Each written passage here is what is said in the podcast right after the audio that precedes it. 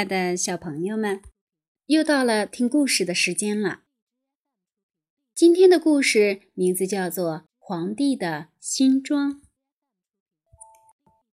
从前有个非常喜欢穿新衣服的皇帝，他一天要换十几套新衣服，而且他整天想的问题就是：今天我穿什么好呢？哪里有好看的衣服卖？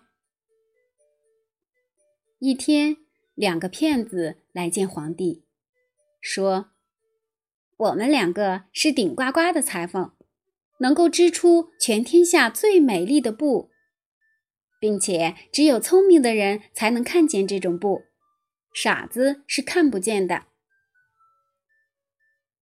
听了这话，皇帝心想：“多神奇的布啊！”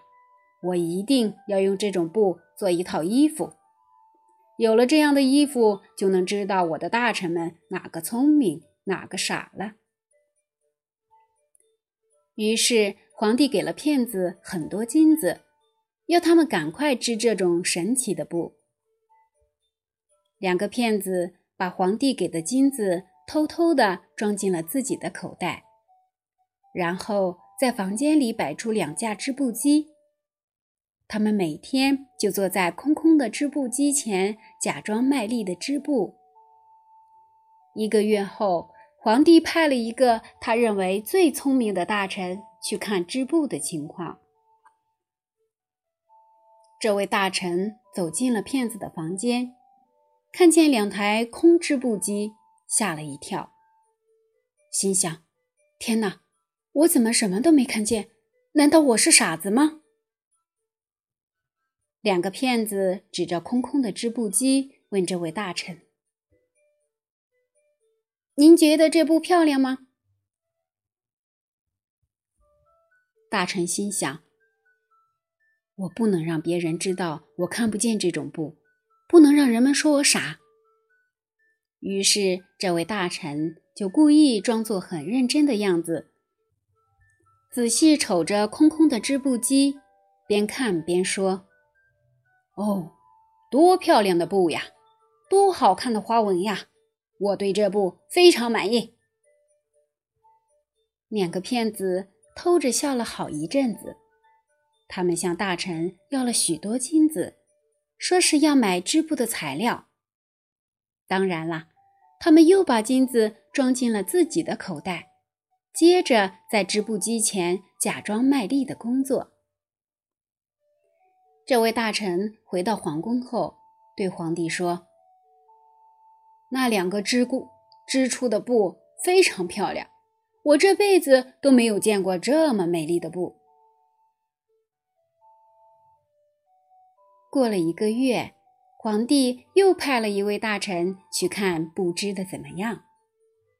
这位大臣同样什么都看不见，他围着空空的织布机转了好几圈儿。弄不清楚到底怎么回事儿，心想：发生了什么事啊？织布机明明是空的，难道我是傻子？不行，我可不能让别人知道我什么都没看见。那两个骗子指着空织布机问他：“您看这布美丽吗？”这布真美。我太喜欢这些布了，这位大臣一边说，还一边用手摸着这些实际上并不存在的布。这位大臣回到皇帝那里，也撒谎说：“那些布真是漂亮极了，陛下，您又有好看的新衣服穿了。”皇帝听了十分高兴，第二天他就带着那两位大臣来开骗子的布。一进房间，皇帝就看到那两个骗子围着空空的织布机忙个不停，满头大汗。两位大臣心想：尊贵的陛下比我们聪明，他肯定能看见这种布。于是他们争着对皇帝说：“陛下，您看这布多漂亮，你喜欢吗？”皇帝给弄糊涂了，心想。奇怪，我怎么什么都没看见啊？难道我是傻子吗？不行，我可不能让人知道我看不见这种布。于是他笑眯眯地说：“啊，这种布太好看了，我非常满意。”两位大臣又说：“陛下，这种布那么美丽，用它做礼服最合适不过了。”您正好可以穿上它参加后天举行的游行大典。皇帝很高兴，赏给那两个骗子很多金子，要他们在游行大典之前把礼服做好。游行大典前夜，这两个骗子点燃了十六支蜡烛，把屋子照得亮堂堂的。骗子们先是假装把布。从织布机上拿下来，然后用剪刀在上面裁了一阵，又用没有的线缝了一通，最后说：“新衣服做好了。”第二天一早，骗子们做出捧着礼服的样子，来到了皇帝面前，说：“陛下，请看，这是裤子，这是袍子。”这是外衣，这些衣服非常柔软，穿上去就好像没有穿一样，多么奇妙啊！两个骗子接着说：“陛下，请让我们帮您穿上这套美丽的衣服吧。”他们假装给皇帝穿衣服，一会儿说：“陛下，先给您穿上衣，请抬起胳膊。”一会儿说：“陛下，该给您穿裤子了，请抬起脚。”骗子们围着皇帝转来转去，最后说：“穿好了，多么漂亮呀！陛下，您喜欢吗？”皇帝装作自己能看见新衣服的样子，在穿衣镜前面左看看，右看看，说：“嗯，不错。”真漂亮，我很喜欢。所有的大臣都说：“陛下穿上新衣服，看上去多么英俊呀！”其实他们都在撒谎，因为谁也不想被别人当做傻子。游行大典开始了，皇帝神气十足地走在街上，人们看见皇帝都吓了一跳。